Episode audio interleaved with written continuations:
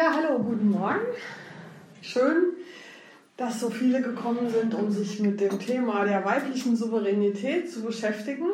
Ähm, denn äh, als äh, Marita vorschlug, das äh, Wort also vom Stolz der Frauen äh, zu, zum Thema der Veranstaltung zu machen, da war meine spontane Reaktion Stolz. Ich bin mir gar nicht so sicher, ob das ein Wort ist, mit dem ich äh, so hausieren gehen möchte. Ist es, was heißt es denn, stolz zu sein?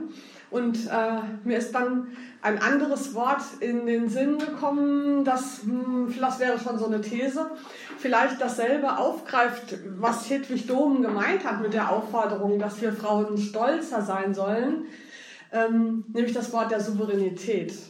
Ähm, ich äh, beschäftige mich seit einiger Zeit mit der weiblichen Souveränität und was es bedeutet, als Frau souverän äh, in der Welt zu sein und die Sachen zu tun, die ich tue.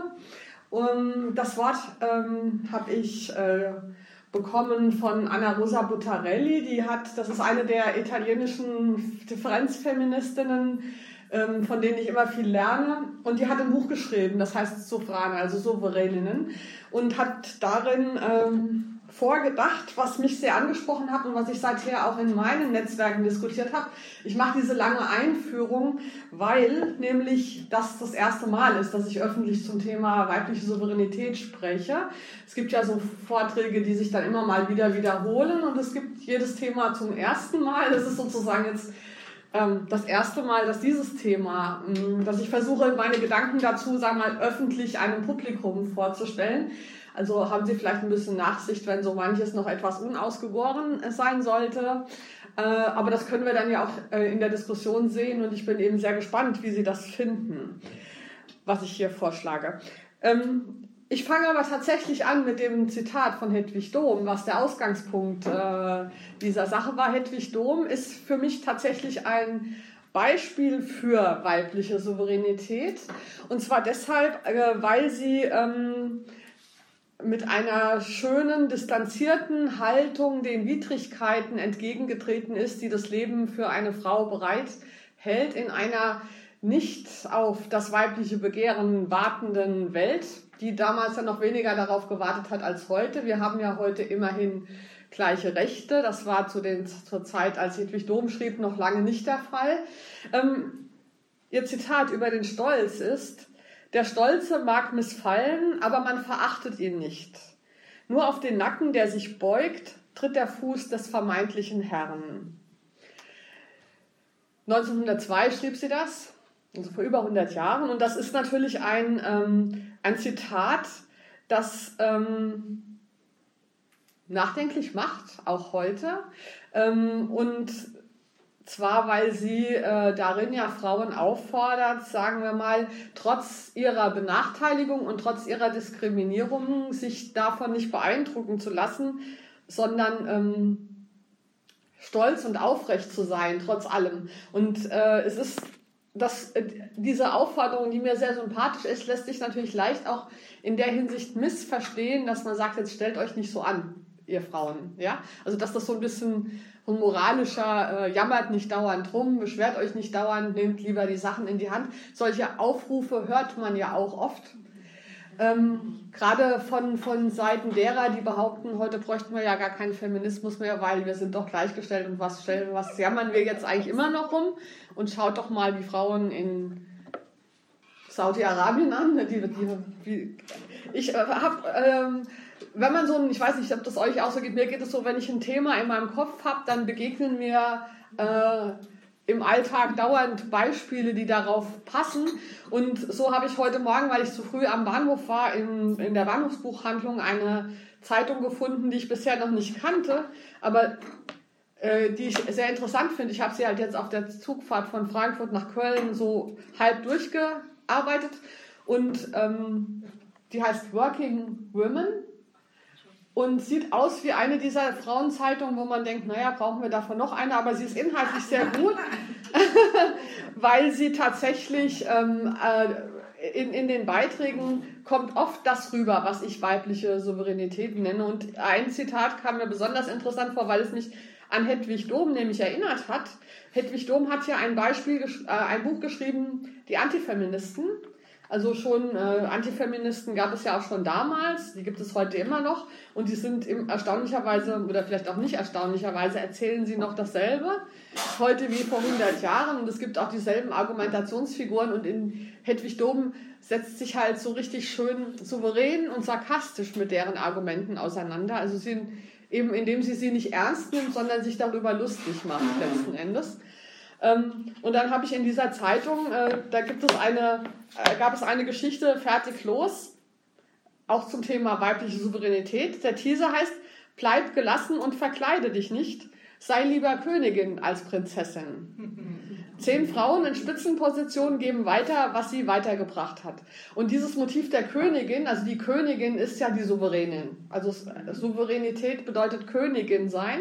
Und äh, es ist ja schon erstaunlich, dass es was, es ist kein Zufall, nehme ich an, aber dieses Motto, sei lieber Königin als Prinzessin, das äh, finde ich sehr gut. Und eine der Königinnen, die hier spricht zu uns, ah, apropos auch Königinnen in Plural, ähm, anders als der Monarch, der, also die, die, das männliche Bild der Souveränität ist der Monarch, wo schon im Wort steht, dass es nur einen geben kann, die Monade, also ein König, der, also Während die Königinnen kann es unendlich viele geben. Es gibt nicht nur eine Königin. Wichtig ist, dass möglichst viele Königinnen haft sind. Und hier die Königin, die ich jetzt zitiere, ist Gesine Schwan. Die, ähm, das lese ich mal kurz vor, deren Statement, weil es sehr mit dem ähm, sarkastischen Blick von Hedwig Dohm auf Antifeministen korrespondiert. Also ihr Tipp ist, in Männerrunden gelassen bleiben. Früher hat es mich oft geärgert, wenn mich Männer in Gesprächsrunden subtil, aber bewusst ignoriert haben. Häufig geschah das bei Medizinern und Juristen. Heute regt es mich überhaupt nicht mehr auf, wenn Männer mit mir anders umgehen als mit Vertretern ihres Geschlechts, weil ich es psychologisch durchschaue. Auch dank der Erfahrung aus vielen Kindergeburtstagen. Männer, die sich aufspielen müssen, ähneln kleinen Jungs. Die verwenden auch viel Energie darauf, zu zeigen, wer der Beste ist. Diese Parallele zu sehen hilft mir sehr, gelassen zu bleiben, wenn ich in einer männerdominierten Runde mal wieder eine Minderheitenmeinung vertrete. Etwa in einer Talkshow zum Thema Griechenland. Sagt mir dann beispielsweise Hans-Werner Sinn, als Politikwissenschaftlerin hätte ich keine Ahnung von Ökonomie, obwohl das behandelte Problem das Niveau einer Zwischenprüfung nicht übersteigt und ich natürlich Bescheid weiß, dann ficht mich das nicht an. Im Gegenteil, ich sehe ja, dass Männer, die Frauen nicht anerkennen können, in gewisser Weise hilflos sind, meist aufgrund persönlicher Kränkungen. Da ich die aber nicht klären oder auflösen kann, steige ich in solchen Situationen gar nicht erst in den Kampf ein. Ich sage meine Argumente, versuche aber nie den anderen zu überzeugen, denn das kann gar nicht klappen, macht also keinen Sinn. Sich das Komische an diesen Runden klarzumachen, lässt einen ebenfalls ruhig bleiben. Das gilt auch im Job. Merke ich, dass mich jemand nicht für voll nimmt, weil ich eine Frau bin, suche ich mir ein anderes Betätigungsfeld. Eines, in dem die starken Männer arbeiten, die nämlich fördern Frauen, statt sich vor ihnen aufzuplustern. Und, und das, ist, äh, das ist ziemlich gut zusammengesetzt. Ähm, ähm, Ina Pretorius, eine Denkfreundin von mir, hat dieses gesamte Phänomen mal unter dem Schlagwort die Trivialisierung des Männlichen zusammengefasst. Und wir haben, vielleicht ist das so ähm, aus verschiedenen Richtungen kommend, eine Zeitdiagnose, die wir jetzt, also Hedwig Dohm war relativ visionär, aber jetzt haben wir ja ähm, die Phase der Emanzipation hinter uns gebracht und die ganze Emanzipations- und Gleichberechtigung und Gleichstellungsbewegung war ja eigentlich das Nachholen oder der Versuch, Frauen Zugang zu den Privilegien der Männer zu geben. Und das war natürlich in Bezug auf die Gleichberechtigung und so weiter auch wichtig. Aber äh, diese Art der Debatte hat natürlich dazu geführt, dass dieses symbolisch männliche ungeheuer wichtig wurde. Das war ja immer, also das, das, was Männer machten, das war ja immer das Tolle und Wichtige, wo wir auch hinwollen, wollten oder wollen sollten. Also das, durch den Kampf darum hat das, eine, hat das eine Wichtigkeit bekommen, die es in der Realität gar nicht hat.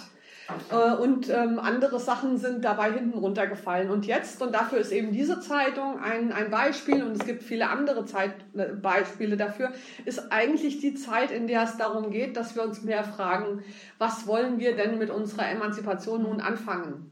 Also wo, wo wollen wir denn hin?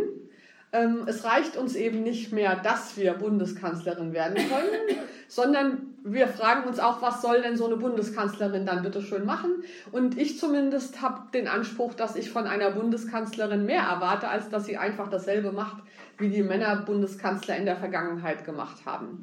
Also diese Erwartung oder diese Hoffnung, dass Frauen mit ihren Rechten und mit ihrer Emanzipation nun auch etwas Sinnvolles anfangen und sich nicht nur darauf einrichten, dass sie jetzt auch gleichberechtigt sind, das ist eigentlich das Projekt, was jetzt vor uns liegt, frauenpolitisch gesehen. Und Souveränität sozusagen als, als, als Wort, an dem sich die Fantasie aufhängen kann, ähm, was das heißt.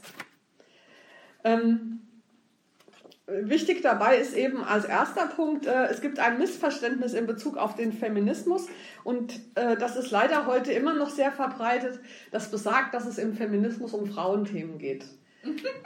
Oder dass es im Feminismus um das Verhältnis von Frauen und Männern geht.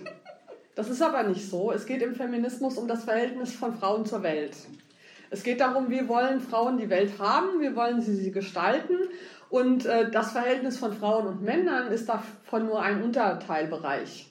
Es geht um, es geht um die ganze Welt. Und dieses Missverständnis ähm, ist das Erste, was wir sozusagen aufräumen müssen. Ähm, das Zweite ist, ähm, dass äh, es das zweite Hindernis, mit dem wir es zu tun haben, wenn wir als souveräne Frau in der Welt unterwegs sind, ist, dass wir auf Institutionen stoßen, die von Männern für Männer erfunden worden sind. Das ist, betrifft ja alles, die Parlamente, die Universitäten, die Gerichte, die Vereine. Ähm, also äh, die, wir leben in einer Welt, die sich in Form von Institutionen organisiert hat, die designt wurden auf der Voraussetzung, dass Frauen da aus, ausgeschlossen waren. Und natürlich genügt es nicht, dass wir sozusagen den Zugang dazu erkämpfen, sondern wir müssen die Frage stellen, wie sinnvoll sind denn diese Art Organisationen überhaupt? Ist das eigentlich so, wie wir die Welt einrichten würden, wenn wir gefragt worden wären? Hätten wir dann Parlamente erfunden? Hätten wir Universitäten erfunden? Hätten wir Gerichte so erfunden, wie sie jetzt sind.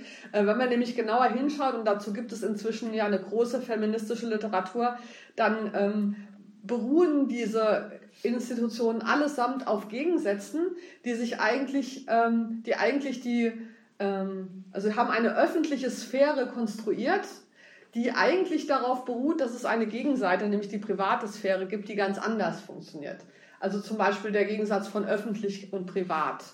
Ähm, der, der äh, Gegensatz von Rationalität und Emotionalität. Also wenn man mal äh, der, der, der Gegensatz zwischen ähm, ja, ähm, Egoismus und Hingabe und Selbstaufopferung. Es gibt also eigentlich, die Ina spricht ja immer von lauter falsche Ehepaare, die unsere gesamte Kultur durchziehen und die alle auf dem Ehepaar Mann-Frau ähm, aufbauen, denen man ja auch diese unterschiedlichen Rollen zugegeben hat. Und man kann sagen, dass sowas wie der Kapitalismus ja nicht funktioniert, wenn es nicht auf der Gegenseite, also wenn es nicht auf der Gegenseite Frauen gäbe, die in Familien unentgeltlich sich um den Rest kümmern, sag ich mal. Nur weil es diese Art ähm, weibliche Sphären-Gegenwelt gibt, können die Männer auf der anderen Seite so tun, als wären sie rationale, äh, rationaler Homo economicus, der nur ähm, ja, ihr lacht schon, ihr wisst sozusagen, was ich meine. Also, und sozusagen, wenn die Frauen von der einen Seite in die andere überwechseln, dann kann das ganze System natürlich nicht mehr funktionieren. Das heißt, es geht nicht um die Gleichberechtigung, es geht darum, wie wollen wir innerhalb der Institutionen, die nun mal da sind, ähm, so agieren, dass wir sie verändern. Und wie wollen wir sie, würden wir sie verändern wollen? Das Problem dabei ist, dass, es, ähm, ein, dass wir inzwischen nach 30, 40 Jahren Gleichberechtigung die Erfahrung gemacht haben, dass diese Institutionen sehr beharrlich sind und dass die einen großen, wir bleiben immer so, wie wir schon immer waren, äh, Druck haben. Es, es gibt einmal ganz ähm, offensiv Anpassungsdruck auf, Seite, auf die Frauen, also diese ganze Ratgeberliteratur, ähm, was müssen Sie machen, wenn Sie Chefin sind, erstmal einen großen Dienstwagen kaufen und sowas, ja. Und wenn Sie einen Doktortitel haben, schreiben die sich, Sie sich den Riesenlettern an die Tür, sonst nimmt Sie keiner ernst. Diese ganzen Anpassungsratgeber, die Frauen sozusagen ähm, empfohlen haben, was sie machen sollen, um innerhalb der Institution zu funktionieren, die machen es schwer, dort was zu verändern. Ähm, es gibt deshalb inzwischen auch schon viele kritische Analysen und Bilanzen, die Frauen gezogen haben, die lang in diesen Ämtern waren. Also eine, die mich besonders beeindruckt hat, war Bärbel Wartenberg-Potter, die eine der ersten evangelischen Bischöfinnen war, äh, die ähm, in einem Vortrag, als sie dann in den Ruhestand gegangen war, gesagt hat, dass sie, ähm, ja, dass sie mit der ähm, mit dem Wunsch, als, als Feministin die Kirche zu verändern, dieses Amt übernommen hat. Und dass sie dann aber gemerkt hat, dass das Amt sie viel mehr verändert hat, als sie das Amt verändern konnte.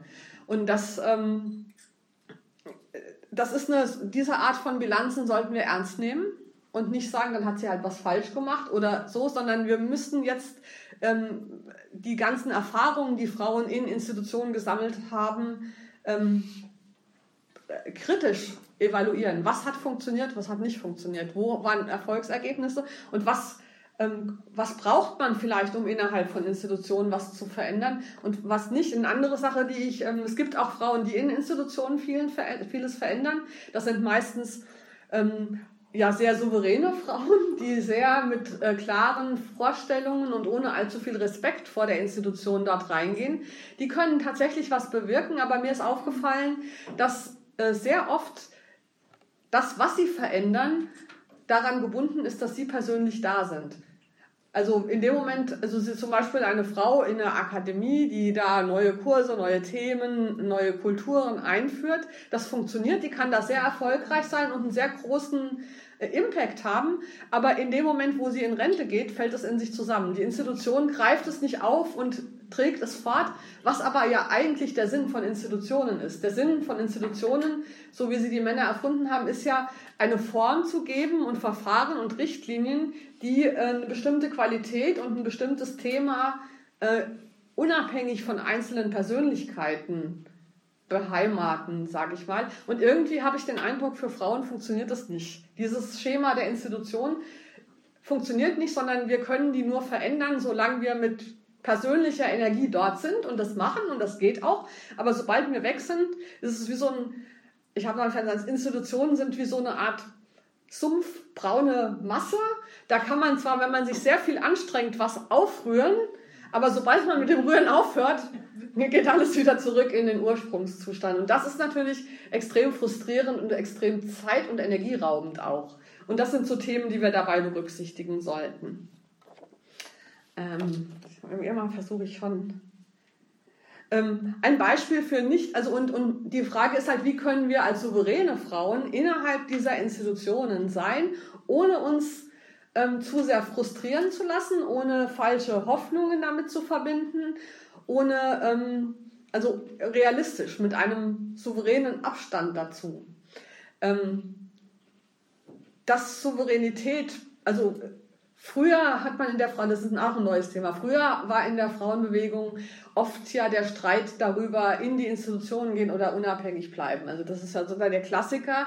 Und ich denke, da sind wir drüber raus, weil ich, ähm, wir so, so gemerkt haben, dass man als Feministin, als souveräne Frau sowohl innerhalb von Institutionen etwas bewirken kann oder aber auch nichts bewirken kann, als auch, dass man auf autonomem Gebiet, also unabhängig, äh, Sachen bewirken kann oder aber auch nichts bewirken kann. Also ich würde inzwischen sagen, der Unterschied ist, der Streit geht nicht mehr darum, sollen wir in den Institutionen oder außerhalb der Institutionen tätig sein, sondern der Streit geht eher darum, mit welcher Haltung sind wir da, wo wir sind. Ich halte inzwischen die Frage innerhalb oder außerhalb von Institutionen, mit Amt oder ohne Amt, für eine Frage eher der persönlichen Vorlieben oder des Geschmacks. Ich selber bin zum Beispiel für Institutionen vollkommen ungeeignet, weil ich nicht diplomatisch reden kann, weil ich keine strategischen Bündnisse schließen kann, weil ich einfach immer rede, was mir in den Sinn kommt. Das geht nicht unbedingt gut, wenn man in irgendeiner Institution ist. Aber ich würde nicht mehr sagen, dass das jetzt sozusagen eine inhaltliche Qualität meiner Arbeit ist, sondern das ist einfach mein,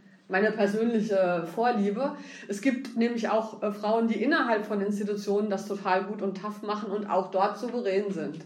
Also ähm, von diesem Streit vielleicht sich ein bisschen verabschieden und stattdessen zu gucken, wie können wir da, wo wir uns wohlfühlen, wo, unsere, wo unser Typ hinpasst, sag ich mal, oder wo unsere persönlichen Ambitionen sind, wie können wir an dieser Stelle möglichst eben souverän agieren.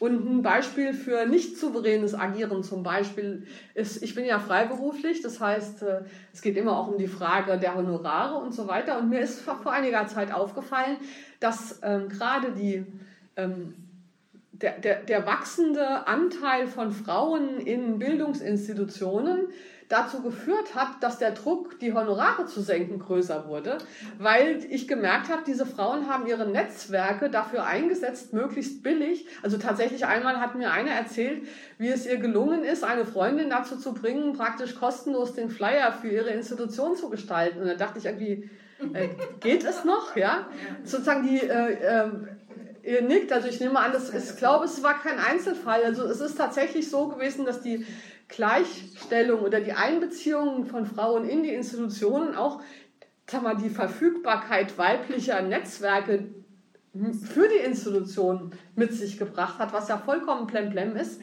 Andererseits ist natürlich diese Art, äh, sich persönlich Gefallen zu tun, sich gegenseitig zu helfen, das ist natürlich eine Qualität auch der weiblichen Art, sich äh, zu vernetzen und miteinander zusammenzuarbeiten. Aber das darf natürlich, also das darf natürlich nicht sein, wenn ich, also wenn ich Repräsentantin einer Institution bin. Und seither habe ich eine ganz strikte äh, Honorarpolicy. Wenn mich eine Institution einlädt, muss die volles Honorar bezahlen. Ehrenamtlich engagiere ich mich auch, aber nicht für Institutionen. Niemals, niemals für irgendeine Institution.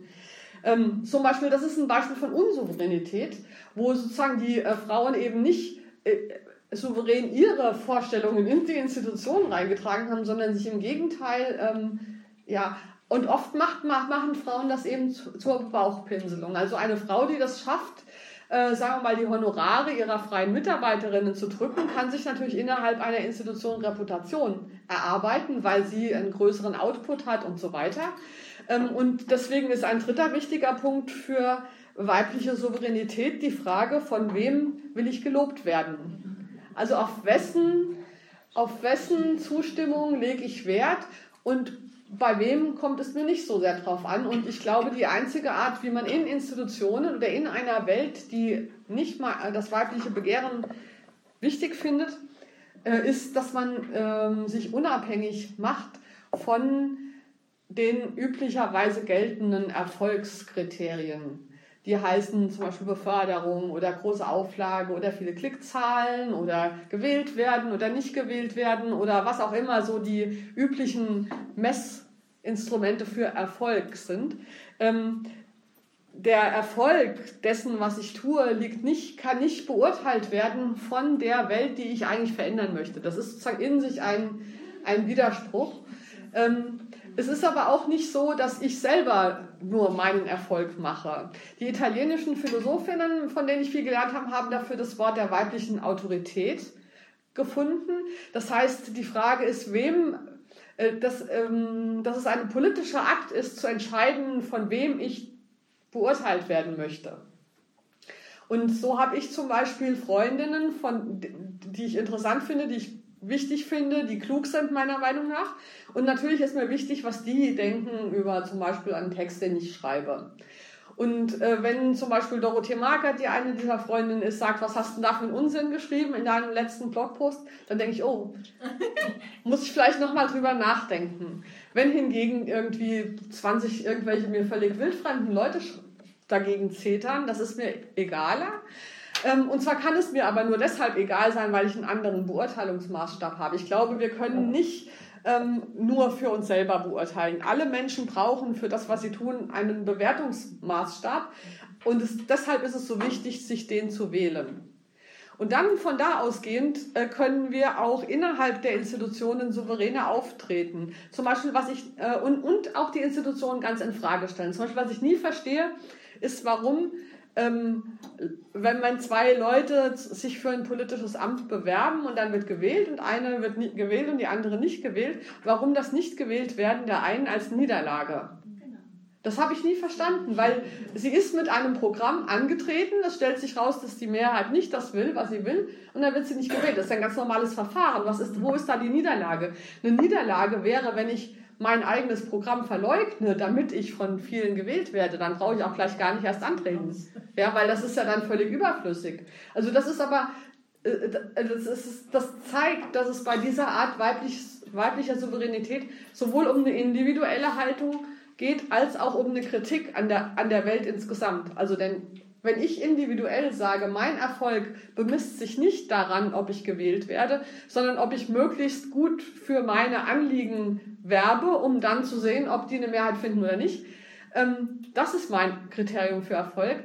Äh, das ist sowohl, das hilft persönlich sehr, also weil das natürlich mich viel unbelasteter in so eine Wahl gehen lässt, aber es ist gleichzeitig natürlich auch eine politische Kritik an den Verhältnissen, die auf völlig, also die an völlig absurden Stellen Pseudo Konkurrenzen aufmachen. Also ich, das ist diese Idee ist mir, ich war, manchmal ist es ja so, es gibt feministische Welten, die schon ganz anders funktionieren als die normale Welt. Und dieses Beispiel ist mir aufgekommen von der letzten Bundestagswahl. Ähm, da war ich nämlich über ein Wochenende weg mit feministischen Freundinnen und wir haben über alles Mögliche diskutiert und das war sehr schön und wir hatten Ideen und Anregungen und alles Mögliche. Und ich fuhr zurück, steige im Bahnhof aus dem Zug und sehe ein großes Plakat, das Duell, Merkel gegen, wer auch immer damals gegen sie kandidiert hat. Ähm, und da dachte ich, wie, wie verrottet ist eigentlich eine Kultur, die eine Wahl, eine politische Wahl als Duell darstellt. Das kann von vorne bis hinten nicht funktionieren. Das ist sozusagen das ist von, von der Wurzel her verfault. Weil es ist kein Duell, es sind zwei Angebote und die Mehrheit darf sich entscheiden, welches dieser Angebote sie will. Das hat nichts mit einem Duell zu tun.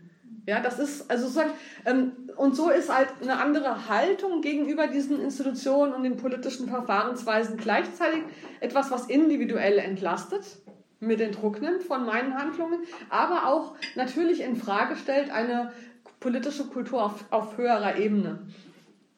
Ähm, und ja, zurück nochmal zur weiblichen Autorität und zu dem, wie wichtig es ist, von wem ich beurteilt werden will. Denn ähm, wenn ich ähm, in Institutionen was verändern möchte, dann kann ich ähm, die, die Forderungen, die ich habe, nicht an diese Institution richten. Denn diese Institution ist nicht dafür da, meine Forderungen zu erfüllen. Das wird sie nicht tun. Ja, ähm, sondern äh, wenn ich etwas verändern will, dann muss ich mir Verbündete innerhalb oder außerhalb dieser Institution suchen. Ich habe ähm, äh, es, es, wird, es, wird, es wird in der Frauenpolitik oder im Feminismus werden viel zu viele Forderungen gestellt.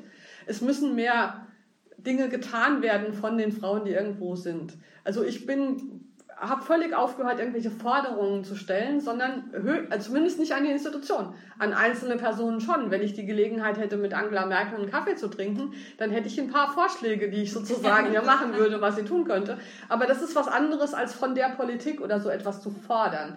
Weil jede Forderung äh, macht mich unsouverän. Weil ich ja offensichtlich die bin, der geholfen werden muss. Also sozusagen, es ist der, der Akt des Forderungaufstellens.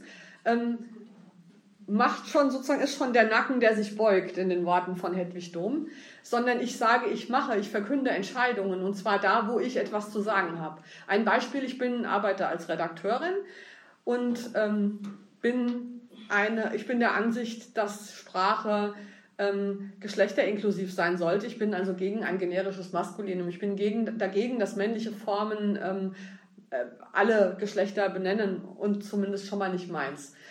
Ähm, nun könnte ich natürlich Forderungen erheben, Forderungen an den Journalistenband, dass doch irgendwie die. Aber ich verkünde einfach die Entscheidung, dass in meiner Zeitung das generische Maskulinum nicht verwendet wird. So, Punkt. Da brauche ich keinen Mehrheitsentscheid, da muss ich niemand überzeugt haben. Ich habe da, wo ich was zu sagen habe, gilt mein Gesetz. Da sind wir wieder bei der Souveränität. Ich setze das Gesetz, ich bestimme, dass generisches Maskulinum nicht geht.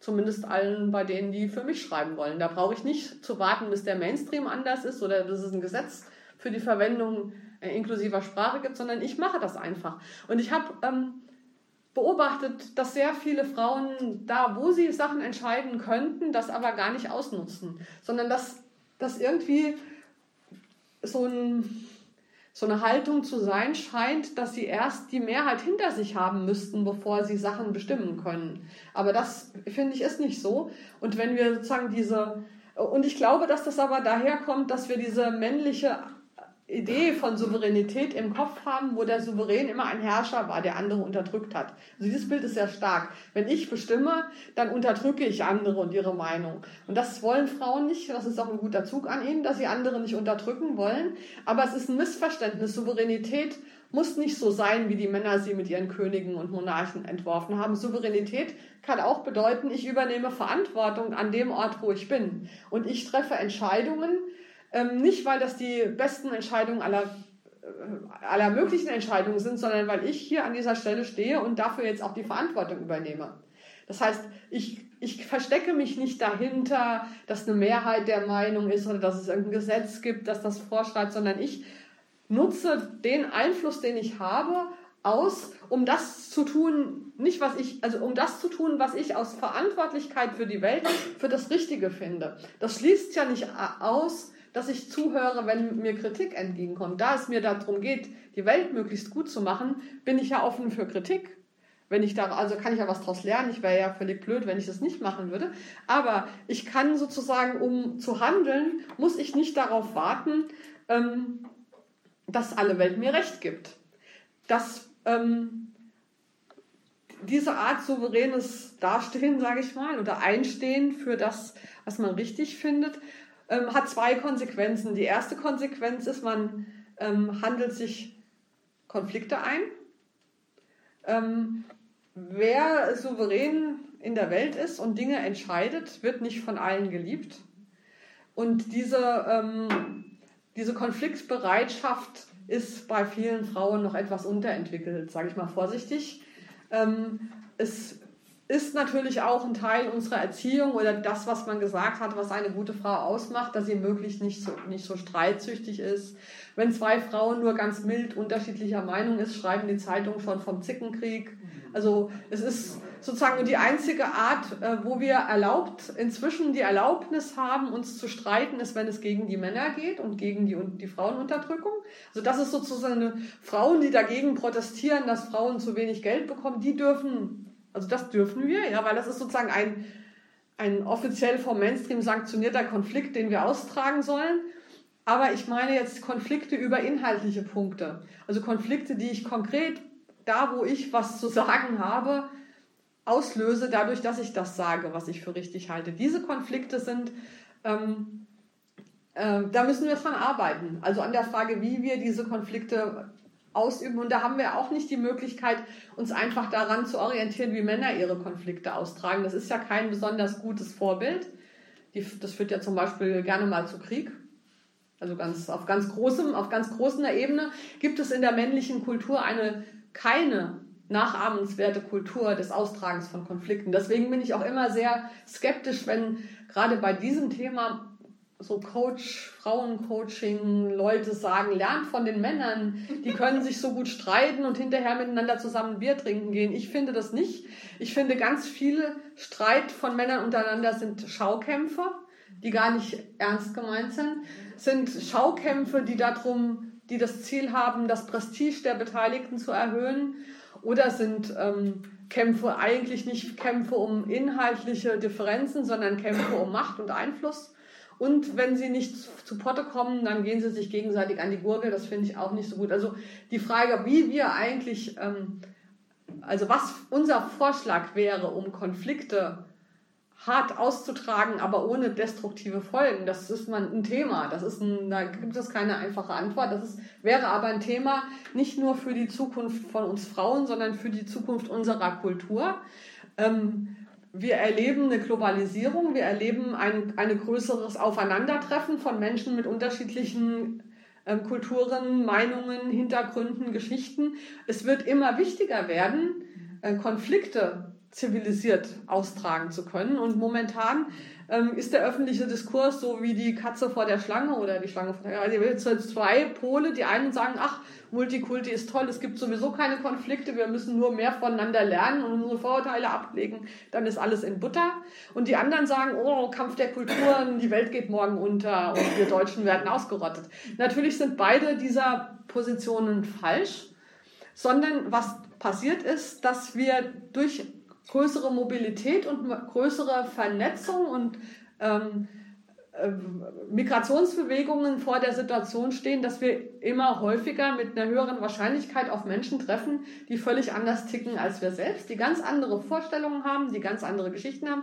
Und was machen wir in dieser Situation? Wie kommen wir dazu, die wirklichen Konflikte ähm, herauszuarbeiten und zu bearbeiten und uns aber nicht von Vorurteilen äh, wegtragen zu lassen? Das wäre ähm, eine Aufgabe, die wichtig wäre zu bearbeiten. Und ich glaube, dass ähm, Frauen da was beizutragen hätten, weil ähm, wir da schon Erfahrung drin haben, aber das ist noch nicht so richtig systematisch durchdacht und diskutiert und so weiter.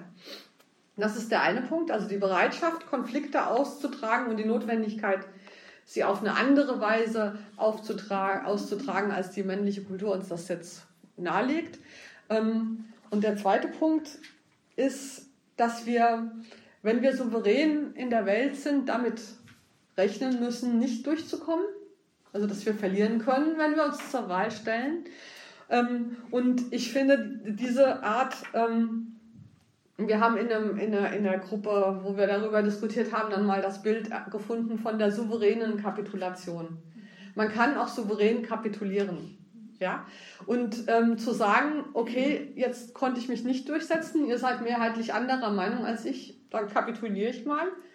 Ähm, das ist eine befreiende Haltung, diese Option von vornherein mitzudenken. Ähm, äh, diese Möglichkeit, dieses Risiko bewusst einzugehen, dass man auch unterliegen kann, dass man nicht durchkommt. Denn das ist immer so, wenn man was Neues ausprobieren will, dass man vielleicht nicht durchkommt. Und das, äh, das geht souverän und mit Grazie sozusagen, mit Anmut, königlich. Ich kann königlich ähm, abgesetzt werden, vom Thron gesetzt werden, aber bei diesem abgesetzt werden meine Königinnenhaftigkeit behalten. Ja? Das, äh, das würde sozusagen auch dabei helfen, mehr von dieser Haltung einzunehmen. Ähm, also weniger Konformismus. Es gibt einen großen Hang von Frauen zum Konformismus, der damit zusammenhängt, dass sie keine Konflikte eingehen wollen, aber es hängt auch damit zusammen, dass wir diese schädliche Kultur haben die Frauen immer als Masse gesehen. Es wurde immer über die Frauen geredet, nie über, selten über die Männer. Über die Männer redet man erst neuerdings. Aber die Frauen waren immer so irgendwie das, äh, als hätten die irgendwas gemeinsam. Frauen haben überhaupt nichts untereinander gemeinsam, weil wir sind ja Menschen und Menschen zeichnen sich dadurch aus, dass sie pluralistisch sind. Also Menschen zeichnen sich dadurch aus, dass sie unterschiedlich sind und das gilt natürlich auch für Frauen. Äh, aber es war immer so die äh, patriarchale Propaganda, eine Frau muss irgendwas tun, um sich als Frau zu qualifizieren. Ähm, das ist aber nicht so, sondern wir, äh, Frau sein ist sozusagen anders sein als andere Frauen. Das ist der Kern des Frauseins. Die Frage ist, wo wollen wir uns voneinander unterscheiden? Nicht, was haben wir gemeinsam. Was wir gemeinsam haben, kann ja dann rauskommen oder auch nicht. Ähm, aber dass die politische Arbeit, die wir tun müssen als Feministin, ist nicht ähm, äh, herauszufinden, was wir gemeinsam haben, sondern das, was wir an politischer Arbeit zu tun haben, ist herauszufinden, wo wir differieren. Und zwar nicht nur, weil wir verschiedene soziologische Hintergründe haben, sondern weil wir bewusst andere Entscheidungen treffen, weil wir andere Ansichten haben, weil wir Argumente haben gegeneinander und diese politische Praxis, das ist die äh, Italienerin, dass die äh, ähm, Praxis der Beziehungen unter Frauen, also auf wen beziehe ich mich in meinem öffentlichen Sprechen? Also nicht auf die Männer, das haben wir ja von Hedwig Dom und Gesine Schwan schon gelernt, oder zumindest nicht qua Mann sein, sondern beziehe ich mich bewusst auf andere Frauen. Und dieses sich auf andere Frauen beziehen bedeutet, sich kritisch mit dem, was andere Frauen tun, auseinanderzusetzen. Vergessen wir dieses platte Bild der weiblichen Solidarität. Als äh, nur ein Beispiel, weil Beispiele machen das oft anschaulicher. Ich war bei einer Tagung zum Thema bedingungsloses Grundeinkommen, für das ich mich einsetze. Und äh, diese, die Grundeinkommensbewegung in Deutschland ist aber auch sehr männerdominiert. Und wir hatten da so, eine, so ein Treffen von 40 Leuten, von denen vielleicht fünf, sechs Frauen waren und das andere waren Männer. Und wir redeten also über das Grundeinkommen, beziehungsweise die Männer redeten das, äh, über das, was sie interessiert am Grundeinkommen, was meistens ist, mit welcher Steuer genau soll es finanziert werden und sowas Uninteressantes. ähm, würde ich sagen. Ich sagte dann, das, was mich zum Thema Grundeinkommen interessiert, mich interessiert in dem Zusammenhang die Frage der unbezahlten Care-Arbeiten, der Fürsorgearbeiten, wie werden die ähm, organisiert.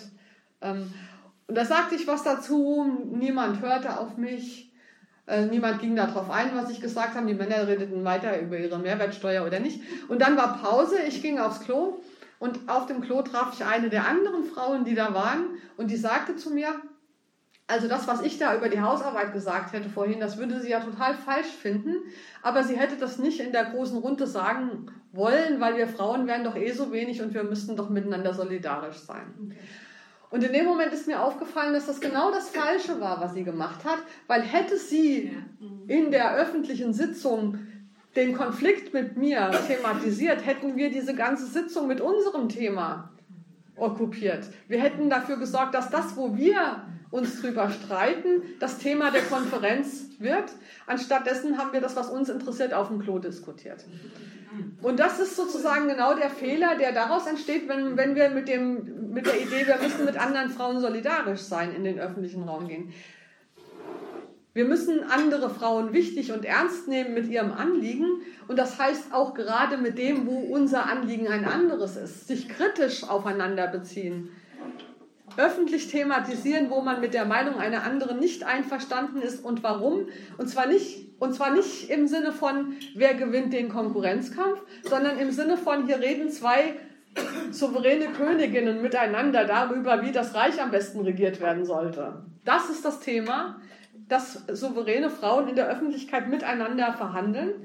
Und das berührt auch einen letzten Punkt, glaube ich, ich ja, äh, ähm, den ich in dem Zusammenhang sagen möchte, ähm, dass es nämlich nicht darum geht, in dieser Politik der souveränen Königinnen, sage ich jetzt mal, Repräsentationspolitik zu machen. Das ist aus meiner Sicht das, der, das Grund, der grundlegende Punkt, wo die bestehenden politischen Institutionen nicht oder generellen Institutionen nicht übereinpassen mit dem, wie Frauen die, die Welt regieren würden, wenn sie sie so einrichten würden, wie sie könnten. Und das ist, dass unsere Institutionen auf der Logik der Repräsentation beruhen. Wir haben immer eine Person, die für andere spricht.